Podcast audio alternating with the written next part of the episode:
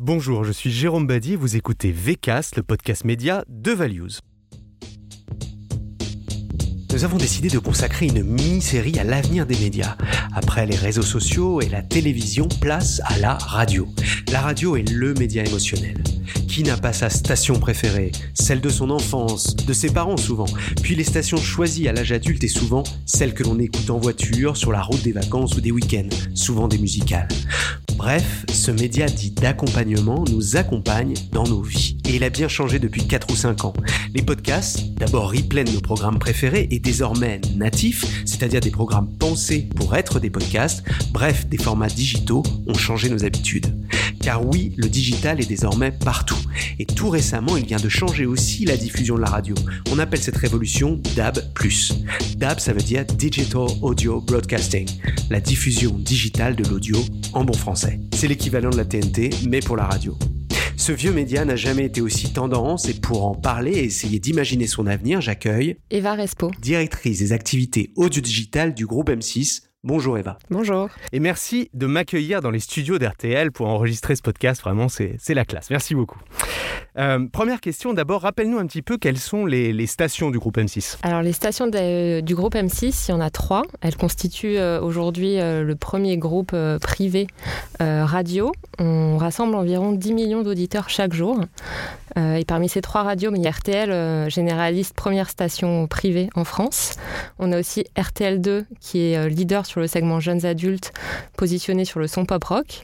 Et puis on a Fun Radio, positionné euh, sur euh, un segment d'audience plus jeune, avec un son électro-latino. Bon, avant de se projeter euh, vers l'avenir, est-ce que tu peux nous donner un peu un état des lieux du média, les grandes tendances, les grands équilibres d'audience, mais aussi les grands chiffres, et peut-être aussi nous parler de l'image de ce média? Alors aujourd'hui, la radio, c'est 40 millions d'auditeurs par jour.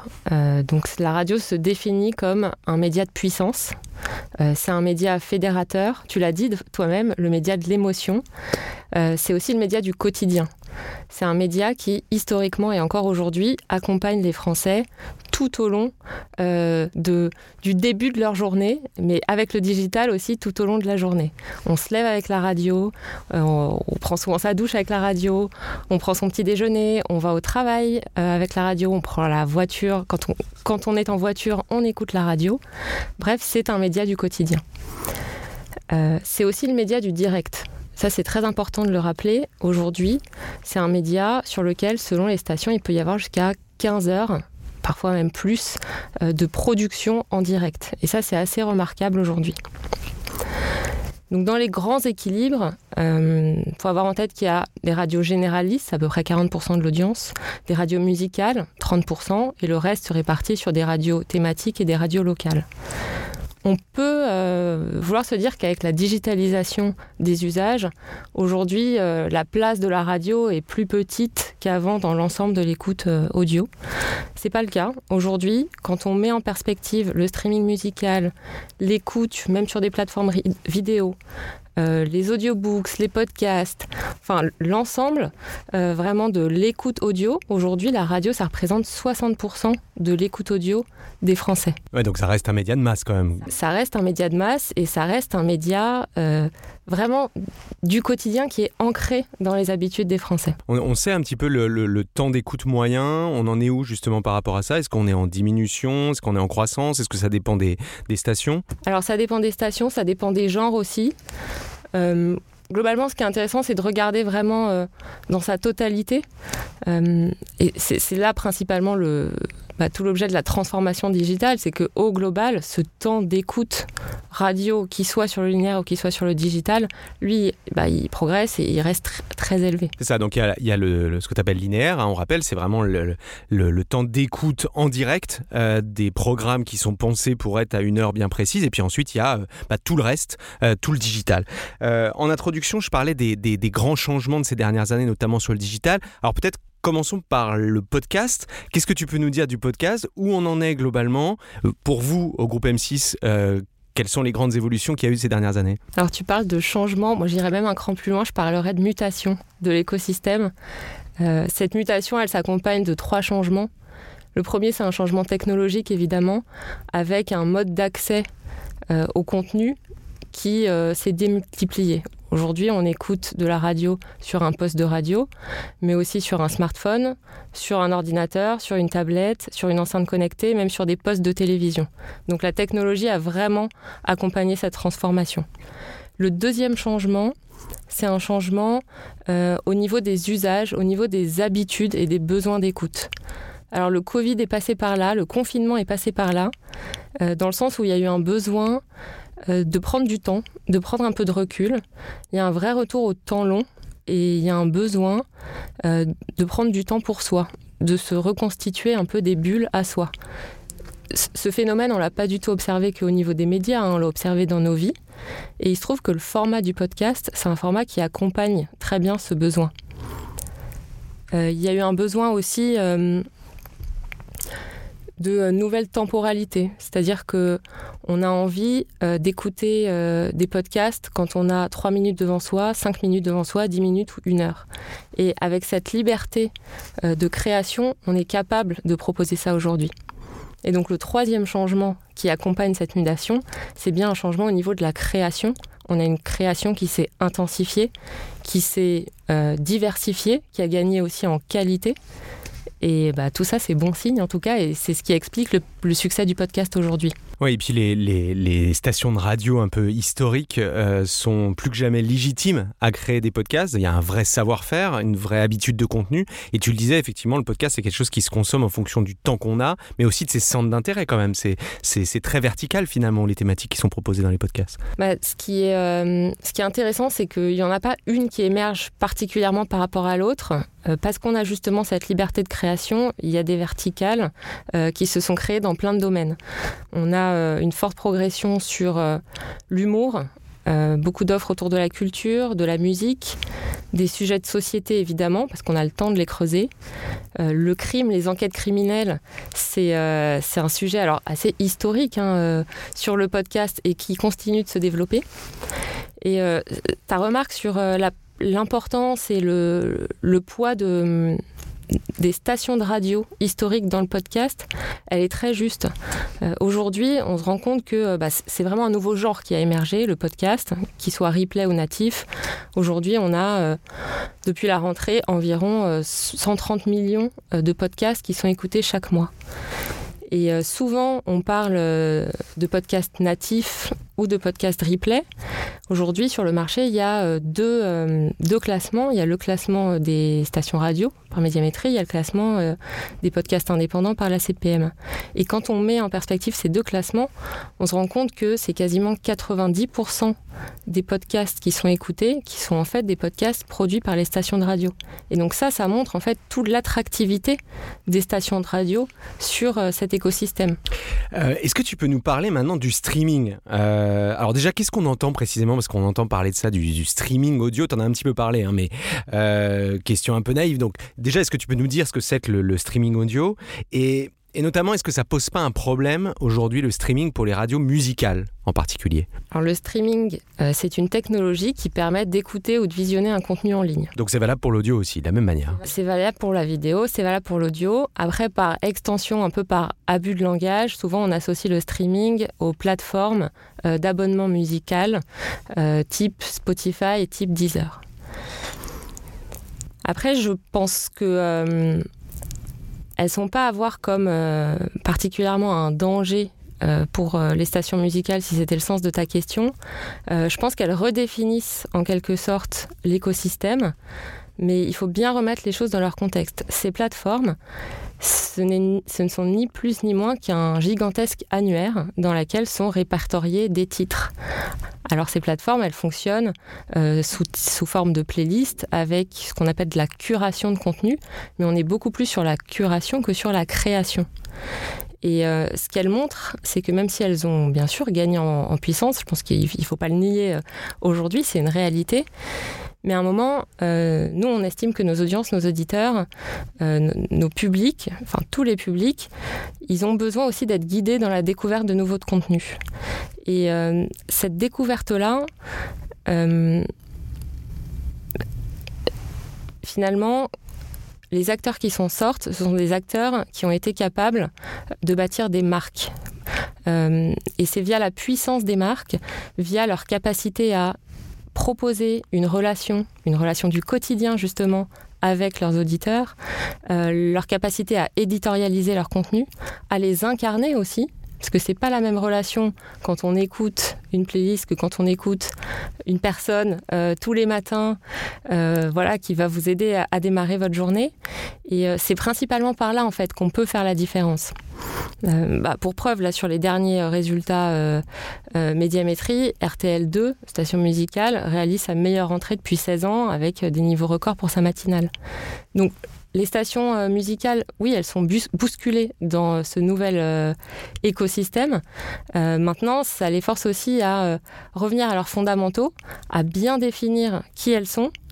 Et, on voit que le lien avec les auditeurs, il reste préservé et il reste très puissant. Oui, parce qu'en fait, on se souvient tous. Euh, alors, euh, pour moi, quand j'étais plus jeune, j'écoutais plus de musical qu'aujourd'hui, mais n'empêche qu'on on, savait où aller pour écouter tel genre de musique. Il y a, une sorte, il y a quand même une ligne éditoriale musicale euh, en fonction de la musicale qu'on va choisir. Effectivement, très intéressant, hein, cette notion de, curation de contenu, de confiance que les auditeurs peuvent avoir dans une station, ses animateurs, pour justement, bah, comme tu disais, les différents moments de la journée. voilà, donc on comprend que finalement, pour attirer les audiences, faut aussi événementialiser euh, et puis euh, faire confiance aussi à une sorte de ligne éditoriale, même pour les musicales. Et ça, bah, malheureusement, enfin, ou heureusement, euh, les plateformes ne peuvent pas remplir ça et c'est pas leur rôle en réalité. Absolument. Créer l'événement, c'est quelque chose qui est important pour tout média. La chance qu'ont les stations musicales, c'est que non seulement elles créent l'événement, mais elles créent l'expérience. via la création de concerts, on fait des concerts privés sur RTL2 qu'on va, va diffuser ensuite à l'antenne. On est capable de mettre en face un, un artiste et son public, et là on crée une émotion, on crée une vraie expérience qui est partagée, qui ensuite peut être vue d'ailleurs sur les réseaux sociaux.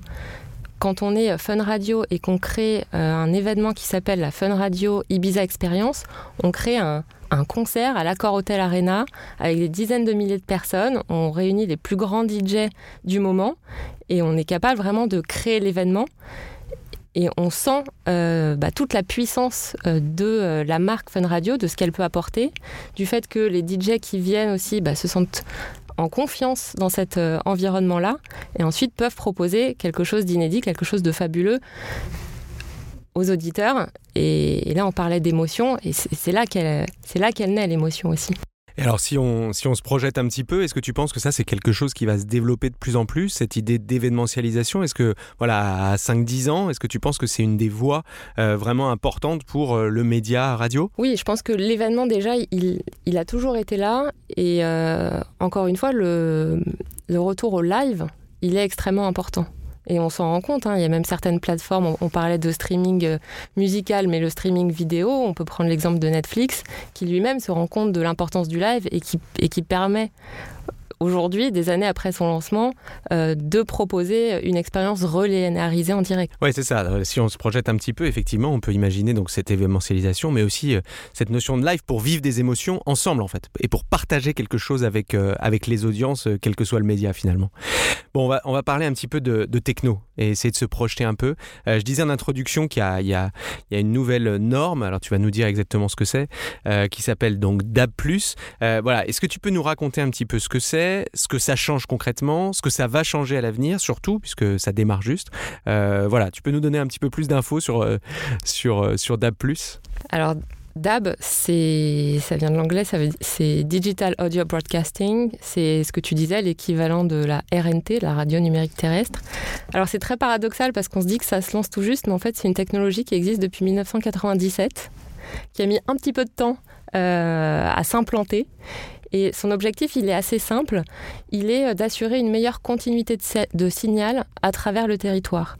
Donc euh, là, on a commencé en octobre en euh, rendant disponible l'axe routier Paris-Marseille en DAB+, pour bah, s'assurer de la continuité du signal. Alors, puisque c'est une technologie numérique, elle permet aussi d'autres fonctionnalités, comme euh, l'ajout de euh, ce qu'on appelle des métadonnées sur le flux. Donc ça, c'est un, terme très compliqué, mais très concrètement, ça veut dire que euh, quand une radio va jouer un titre musical, on pourra avoir d'afficher sur son écran le titre de la chanson, le nom de l'artiste et pourquoi pas la pochette de l'album. Donc c'est une avancée dans le sens où elle permet une meilleure accessibilité du contenu. Donc nous, au niveau du groupe M6, on est sur les, les fréquences DAB. Après, ça change pas grand-chose finalement dans l'expérience de l'utilisateur, dans le sens où, bah, pour l'utilisateur, il doit pas se rendre compte qu'il est passé d'un niveau euh, FM à un niveau DAB. Justement, c'est le principe de cette continuité du signal. Ok, donc euh, tout ça pour ça euh, ou il y a quand même des choses? Parce que si tu dis euh, diffuser le titre, le nom et peut-être même la pochette, c'est un peu faible. Est-ce qu'on peut imaginer dans nos voitures ultra connectées avec des grands écrans, etc., que la radio pourrait également diffuser, je sais pas, de la vidéo ou d'autres choses, enfin d'autres contenus? Alors je sais pas si la sécurité routière serait d'accord. Pas pour l'instant, mais les voitures autonomes pourraient peut-être permettre ça justement. On peut le faire avec le DAB, on peut le faire aussi avec la 4G. Aujourd'hui, quand vous branchez, quand vous connectez votre application RTL sur euh, votre système euh, Android CarPlay ou Apple CarPlay, vous faites pas forcément appel au DAB, vous faites appel à la 4G et vous avez une expérience euh, continue. Vous pouvez sélectionner euh, vos podcasts, vos web radios ou vos radios directement sur votre interface. Alors c'est peut-être un retour en arrière là dans le, dans le déroulé, mais, mais intéressant c'était l'idée de cette application. et donc il y a, y, y a, toute une tendance quand même de développement d'applications de plus en plus élaborées, ou en tout cas avec des navigations euh, euh, toujours meilleure. Euh, tu peux nous en dire quand même un mot sur ce que vous avez, enfin les dernières mises à jour de vos applications maison? Pourquoi est-ce qu'on a décidé de lancer une application RTL on l'a fait parce que pour nous, c'est la relation entre nous en tant qu'éditeur et notre auditeur qui est en jeu. Pourquoi? Parce que tu le sais, le, le marché de la radio, c'est un marché qui est très spécifique, c'est un marché de l'hyper-distribution sur le digital. C'est-à-dire qu'un contenu va être disponible sur l'ensemble des plateformes. Euh, alors si c'est du podcast, Apple Podcast, euh, Google Podcast, Podcast Addict, Spotify, Deezer, etc. Il en va de même pour euh, le signal linéaire. Et finalement, quand on a un contenu qui est utilisé sur une plateforme, qui est mis à disposition, derrière, on n'a pas forcément la main sur l'éditorialisation, sur euh, son niveau sonore, sur la qualité du signal. Et c'est extrêmement important pour nous d'avoir cette maîtrise de notre distribution. Et donc pour avoir cette maîtrise, pour bah, pouvoir cultiver ce lien qu'on a déjà au quotidien en radio avec nos auditeurs sur le digital, on a voulu lancer cette application RTL. Et cette application RTL, elle a des fonctionnalités euh, en plus, bien sûr, toujours dans le but de pouvoir mieux engager nos auditeurs et de leur proposer des services supplémentaires. Donc on a euh, la capacité de faire du start-over dans le flux. On a la capacité de se promener en avance et en arrière dans le flux. On va avoir des contenus inédits. Euh, on va avoir une possibilité de se loguer aussi pour pouvoir avoir euh, accès à une meilleure personnalisation. Ah, ça, c'est super intéressant, la personnalisation. Je pensais ça dans les, dans les enjeux d'avenir. Euh, comment on garde ce qu'on disait hein, tout à l'heure sur l'événementialisation, etc. Comment on garde ce lien avec, avec les audiences. et ça, ça va nous intéresser dans quelques instants. On va parler un petit peu de la publicité aussi. Mais d'abord, juste pour finir sur la techno, euh, est-ce qu'il y a encore des choses dans les tuyaux? Est-ce qu'on peut attendre encore des... Tu parlais de mutation vers le digital, est-ce qu'il va y avoir d'autres choses qui vont, qui vont venir? Euh, Bon, sans forcément, même si tu en as des annonces, c'est super, mais nous faire de grandes annonces, mais est-ce qu'il y a des choses sur le marché globalement et puis euh, dans le groupe qui, vont, qui vont bouger encore? Je pense que sur les dernières années, on a beaucoup misé sur les enceintes connectées. on a voulu y voir une révolution dans la maison. Alors oui, c'est une avancée dans le sens où on peut euh, voilà, écouter euh, sa, radio chez soi en signal Wi-Fi avec une bonne stabilité. Maintenant, on, se rend compte que euh, ces enceintes connectées, elles, arrivent un petit peu à maturité sur, sur le marché. Donc je pense que la prochaine révolution ou évolution technologique, elle se passera dans la voiture. la voiture, c'est bah, bien sûr, on est sur une écoute en mobilité, on est sur des environnements qui vont se sophistiquer. Euh, il y a beaucoup de discussions entre les constructeurs, euh, certains acteurs du marché. Donc je pense que c'est là euh, que qu'en tout cas l'écoute peut encore se digitaliser. Très bien. Alors parlons maintenant un peu du contenu. Moi, c'est vraiment une matière qui m'intéresse particulièrement. C'est quoi les grands enjeux sur le contenu Est-ce qu'on construit des grilles de programmes comme on le faisait, comme on le faisait avant? On parlait d'événementialisation, mais justement, comment on arrive à réagir finalement au plus proche de l'actualité Comment on peut faire évoluer tout ça? Quels sont Est-ce qu'on a des infos sur les attentes aussi des Françaises et Français là-dessus? Et vous, comment comment vous réagissez? Et puis vous, et puis globalement vos, vos petits amis concurrents. Alors l'enjeu numéro un, ça reste celui de la qualité. C'est vraiment euh, être capable de mettre notre savoir-faire euh, au service de la création de contenu, de création de contenu euh, de plus en plus diversifié qui répond aux attentes de nos publics. La deuxième attente, c'est la liberté. la liberté dans la manière d'écouter son contenu. je peux écouter mon contenu partout, tout le temps, à tout moment, selon le temps dont je dispose. Nous, on y voit aussi une liberté créative, dans le sens où le, le podcast, il permet euh, d'explorer de nouvelles narrations, de nouveaux rythmes. Il y a un vrai retour en force du récit. Pourquoi? Parce que euh, on va pas raconter la même histoire de la même façon si on n'a que 3 minutes euh, à l'antenne ou si on dispose de 20 minutes ou plus dans un podcast. Et ça, c'est extrêmement intéressant. Donc aujourd'hui, ça pousse à, à, définir notre politique de programme de sorte qu'elle soit pertinente à la fois sur le linéaire et sur le digital. Ça, c'est vrai pour euh, les thèmes, pour la manière dont les programmes sont construits, pour la manière dont ils sont narrés. Il y a un exemple qui est assez intéressant, qui est un podcast qu'on a lancé à la rentrée, qui s'appelle Entrer dans l'histoire, euh, par euh, Laurent Deutsch, où euh, en fait il nous retrace le portrait d'une figure célèbre de l'histoire. Donc ça va de Barbe Bleue à Anne de, de Bretagne, en passant par Lucrèce Borgia. Et quand on l'a écouté dans la manière dont il était vraiment écrit, bah, c'était déjà un podcast. Et ça explique sûrement euh, son succès aujourd'hui sur le digital, puisqu'il il a vraiment euh, trouvé sa place euh, dans, un, dans un univers où l'histoire était encore relativement peu présente. C'est aussi un, un, très gros enjeu de transformation et de, de transformation de la manière dont, on travaille, ça on, l'a dit, aussi au niveau des rédactions digitales.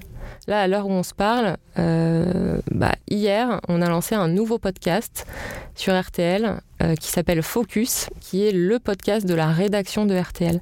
Et chaque jour, on va avoir euh, Marion Calais, qui est journaliste de la rédaction, accompagnée d'autres journalistes de la rédaction de RTL, qui va revenir sur un fait de tous les jours. Et et c'est extrêmement intéressant et ça fait vraiment plaisir de voir qu'il y a une mobilisation des équipes, euh, à la fois des équipes entre guillemets linéaires et euh, digitales autour d'un projet commun. Parce qu'on est convaincu que cette manière de raconter l'information, elle a sa place sur le digital. Ce qui est, ce qui est intéressant dans ce que tu dis, sur, euh, notamment sur Focus, je pense aussi au podcast que vous avez fait sur le procès du 13 novembre. Vous n'êtes pas les seuls à l'avoir fait, ce genre de choses, euh, et ce genre de podcast. tu parlais aussi du, format sur l'histoire. Euh, il y, a, aussi d'autres formats d'émissions et de podcasts qui sont faits par des, stations concurrentes. Ce qui est intéressant, ce que je disais tout à l'heure déjà, hein, c'est il y a une ligne éditoriale en fait qui est propre à chaque station. Et je crois que l'enjeu du contenu, ça va être justement de, fidéliser ses audiences et qu'ils y retrouvent ce qu'ils pouvaient y retrouver ou que vous en conquériez d'autres euh, par une signature et une, ligne, une ligne propre. Euh, et ça m'emmène justement sur le terrain des jeunes, euh, qui sont, euh, voilà, pour tous les médias, un gros enjeu, et depuis toujours, hein, comment on fait pour renouveler les publics. voilà, comment toi tu vois les choses? Comment, comment continuer d'attirer les jeunes qui peuvent être dans une... Alors eux qui ont complètement changé de, façon de consommer les médias. alors évidemment, on en a déjà parlé avec le, le, digital, etc. Mais voilà, quels sont les grands enjeux pour toi dans les années qui viennent autour de ce public-là? Alors nous, dans le groupe, on est convaincus que les jeunes, ils se disent pas qu'ils vont consommer euh, du média traditionnel d'un côté et consommer euh, du média euh, digital de l'autre. Aujourd'hui, quand on, on va écouter un contenu sur un poste de radio, mais qu'on va voir le même sujet sur un tweet ou sur une vidéo en ligne, dans les trois cas, on est sur RTL. Et ça, c'est assez fondamental parce que ça veut dire que c'est le contenu qui nous rassemble. Il nous rassemble tous et il rassemble avant tout aussi les jeunes. Euh, donc il y a deux manières euh, d'adresser le, sujet. La première, c'est via la production de, de contenu de qualité et diversifié, avec des thématiques, des angles qui leur parlent. Et la deuxième, c'est une certaine universalité dans l'accès au contenu. Il faut qu'il soit disponible partout, tout le temps, y compris sur les réseaux sociaux. alors justement, ça me permet de, noter ça sur les réseaux sociaux parce qu'on pourrait dire que finalement la, radio, elle n'est pas très dépendante, à la différence de pas mal d'autres médias, euh, n'est pas dépendante en réalité des réseaux sociaux, elle n'a pas besoin de ça, a son propre canal de distribution, est très bien multidiffusé, euh, c'est ce que tu disais tout à l'heure. Euh, du coup, quels sont les liens que vous pouvez avoir et qu'a euh, la radio avec les réseaux sociaux? Euh, Et question subsidiaire, parce que c'est un truc qui m'obsède depuis euh, que Mark Zuckerberg en a parlé. quid de l'audio dans le métaverse? Voilà. Est-ce que vous y pensez? Est-ce que c'est quelque chose que voilà Est-ce qu'il y a des réunions spécifiques pour réfléchir à la place de tout ça, sans, sans parler de complot métaverse, mais n'empêche de projets et de, de, de séances de travail autour de ça? Alors, je vais d'abord revenir sur la question sur les réseaux sociaux. C'est une très bonne question parce qu'a priori, on peut se dire que la radio, parce qu'elle s'écoute, elle ne se regarde pas. Au contraire, on a beaucoup de choses à montrer. Parce qu'il se passe beaucoup de choses dans un studio radio. Quand il y a un fou rire, quand il y a un débat enflammé, quand on a un invité qui vient et qui veut partager avec sa communauté les coulisses de sa venue dans les studios d'RTL, bah tout ça en réalité ça se montre et ça se montre sur les réseaux sociaux. Donc c'est ce que je disais tout à l'heure. Une vidéo, euh, qui parle d'une vidéo qui reprend une séquence d'RTL sur les réseaux sociaux. C'est un contenu d'RTL. il y a une continuité en fait entre les différents euh, modes enfin, lieux de diffusion, euh, que ce soit les réseaux sociaux, la radio, enfin ce que tu disais sur les différents devices presque. Oui, on fait pas. En fait, il n'y a pas de frontières finalement. Et on retrouve ouais, de l'audio partout. Euh. On retrouve l'audio partout, on retrouve la puissance de notre antenne partout. Alors bien sûr, on s'adresse de manière différente, on va avoir des formats différents, mais c'est un travail qui est passionnant d'ailleurs. Comment est-ce que d'un média qui est habituellement écouté, j'arrive à euh, le pimper pour qu'il soit aussi regardable. On a fait tout un travail d'ailleurs dans les studios, alors chez RTL, chez RTL2, beaucoup chez Fun Radio, où on a maintenant installé des écrans, c'est des écrans vraiment magnifiques dans les studios, de sorte que la radio puisse devenir filmée. Et quand on a une, très belle séquence de radio filmée, ben, on se rend compte qu'elle cartonne aussi sur les réseaux sociaux. Pourquoi? Parce que quand un contenu il est bon, ben, on a envie de le partager, on a envie de le faire vivre aux autres, et si on peut le montrer, bah, c'est encore mieux. Et on sait si ça, si ça amène de l'audience, euh, justement, de, des de jeunes notamment qui peuvent consommer ce genre de contenu sur les réseaux sociaux et qui ensuite vont devenir des auditeurs un peu plus classiques euh, de la radio, par exemple? Alors je ne sais pas si on a encore assez de recul euh, dans les générations pour savoir s'il y a un un retour vers le, vers le poste de radio euh, plus traditionnel. Mais dans un monde où on est euh, digital et en fait digitalisé, pardon, et il n'y a plus vraiment de frontières entre euh, linéaire et digital, est-ce que c'est vraiment important? Bah, C'est important pour la publicité. autre teasing. Mais d'abord, parle-moi du métaverse. Alors le métaverse, vaste sujet. moi, je pense qu'on y est déjà en réalité dans le métaverse quand on est un média. Parce que quand on est un média, on est un média comme M6, un média comme RTL, on est une métamarque. On est une métamarque parce qu'elle est constituée, son ADN est constitué de toutes les marques qui caractérisent son antenne. Aujourd'hui, la marque RTL, c'est à la fois les grosses têtes, la matinale, l'heure du crime, le grand studio. Et on est dans un univers qui est déjà, entre guillemets, méta-concurrentiel, euh, puisque nos concurrents aujourd'hui, ce sont les autres stations de radio, mais ce sont aussi les plateformes musicales, c'est aussi du temps d'écoute sur les réseaux sociaux, etc. Donc, euh, quelque part, voilà, toutes ces réflexions-là de comment est-ce qu'on est capable de s'exprimer de manière différente et de manière adaptée au sein de chacun des univers, bah, en 2021, ça pourrait déjà être une réalité, ce métaverse.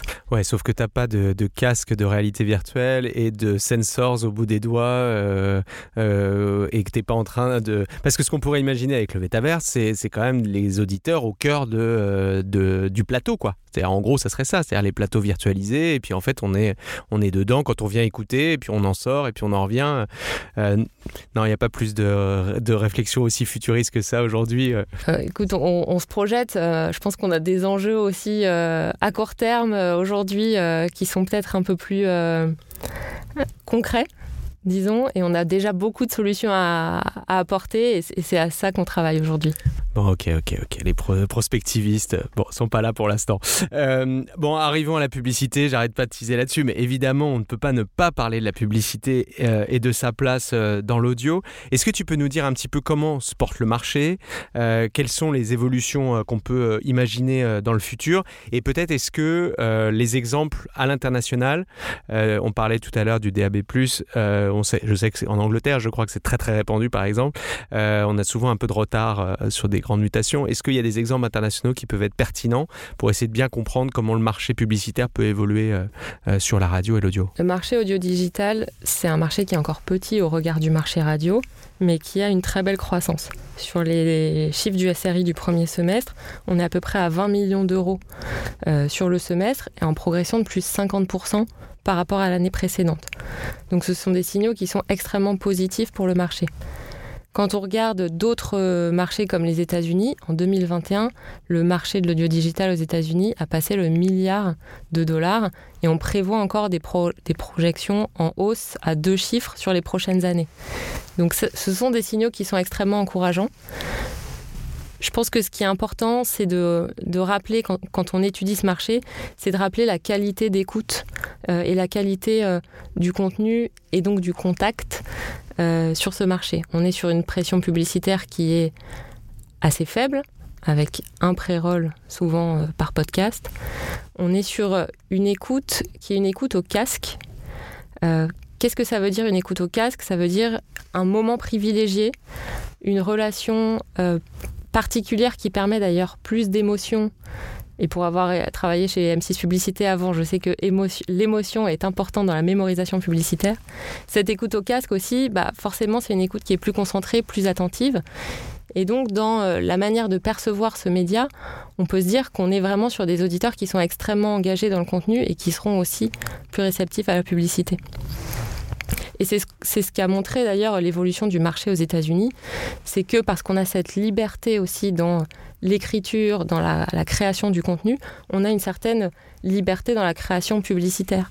Le format Ostred, qui est un format extrêmement natif, très adapté au contenu. Donc Ostred, c'est quand l'animateur le, le, euh, du podcast, comme moi par exemple, où je me mettrais à dire une pub pour commencer par exemple le podcast. Ce podcast vous est présenté par, ou bien bon, quelque chose d'un peu plus complexe, hein. c'est ça hein, le Ostred. C'est exactement ça, ouais. Euh, et du coup, tu parlais quand même d'écoute finalement euh, indifférenciée, enfin selon les plateformes. Quand tu parlais des, jeunes générations, en fait, est-ce qu'ils écoutent en linéaire et ensuite en podcast et ensuite sur leur plateforme de streaming, etc. Finalement, et même qui regardent une vidéo tournée dans les studios, euh, sur les réseaux sociaux, finalement, tout ça, c'est le même auditeur. Comment on arrive euh, à, les toucher en publicité, à, à voir ce, chemin-là, en fait, de consommation? Euh, Est-ce que c'est possible? Les, capacités de ciblage sont pas sont pas forcément très fortes. Comment comment on fait aujourd'hui et comment on fera demain? Alors, si la question porte sur la data, euh, la data, c'est évidemment euh, un sujet incontournable quand on parle du digital. Nous, dans le groupe MC, sur la vidéo, on a été précurseurs sur la data euh, avec, avec Sysplay. On a été la première plateforme à instaurer le login obligatoire et on a été suivi partout, quasiment tout le marché ensuite. Donc, on suit évidemment ce sujet de près. Ce que propose l'audio digital et qui est peut-être aussi ce que propose l'audio digital et qui est aussi à mettre en perspective, parce que la data c'est pas tout, c'est, tu parlais des verticales tout à l'heure, donc c'est le contexte, c'est euh, la notion d'affinité avec un type de contenu. On parle de data, mais on parle aussi d'un monde qui devient de plus en plus cookie-less. On se rend compte qu'avec euh, bah, cette fameuse, ce, mot terrible de consentement, euh, aujourd'hui, ça force aussi le marché à se réinventer sur la data et les réponses contextuelles et les réponses contextuelles font partie des réponses les plus pertinentes.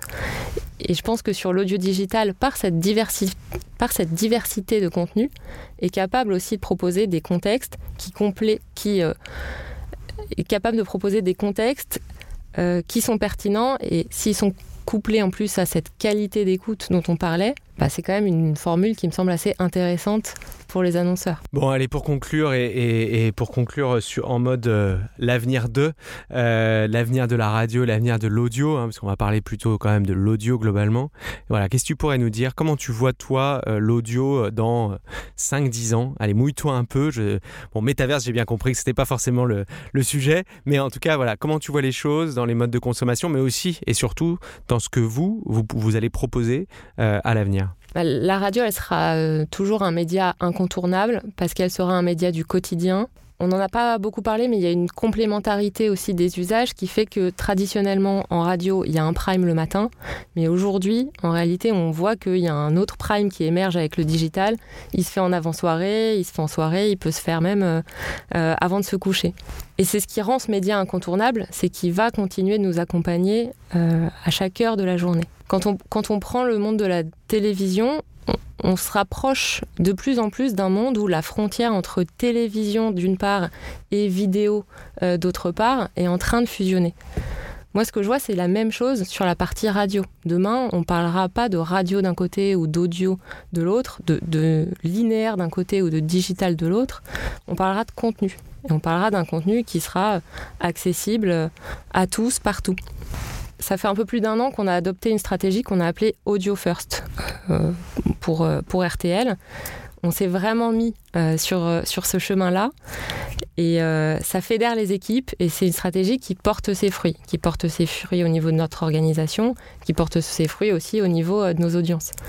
Donc je ne vais pas parler du métaverse, non, je vais plutôt parler d'Audio First. et la particularité de notre groupe, c'est la puissance. RTL, c'est la puissance sur le linéaire. Bah, demain, enfin c'est déjà le cas euh, aujourd'hui d'ailleurs, c'est le premier groupe privé le plus puissant sur le digital, sur les enceintes connectées. Et donc nous, notre objectif, c'est de tout mettre en œuvre pour bah, continuer à avoir cette puissance, accompagner euh, les évolutions technologiques, innover bien sûr, parce que c'est une caractéristique euh, de notre ADN, et toujours se développer via le contenu, via la création, parce qu'on sait que nos auditeurs ont des attentes. L'objectif, c'est de les comprendre, euh, c'est d'y répondre et c'est d'anticiper leurs besoins. Bon, vous l'avez compris, euh, l'audio, la radio, tout ça, en fait, c'est la même chose. Hein. C'est donc de l'audio, de la même manière que la télé, la vidéo, c'est pareil. Bah voilà, cette conclusion nous le dit bien. Euh, on vous a parlé de l'importance du contenu, l'importance des contextes. On vous a dit que les auditeurs, les auditrices, finalement, avaient leur propre chemin de consommation et qu'ils se poursuivaient depuis leur poste de radio le matin sous la douche à leur, leur casque dans, le, dans les transports, et, etc. et qui vont choisir effectivement les différents modes de consommation, jusqu'à même de la vidéo euh, coulisses euh, sur les réseaux sociaux. Merci beaucoup Eva d'avoir partagé euh, tout ça avec nous. Avec plaisir. Et quant à vous, je vous donne bientôt rendez-vous pour un nouvel épisode de VCast, le podcast média de Values, et cette mini-série sur l'avenir des médias. D'ici là, n'hésitez pas à nous laisser des commentaires, nous mettre des étoiles sur vos applications de podcast préférées. Ciao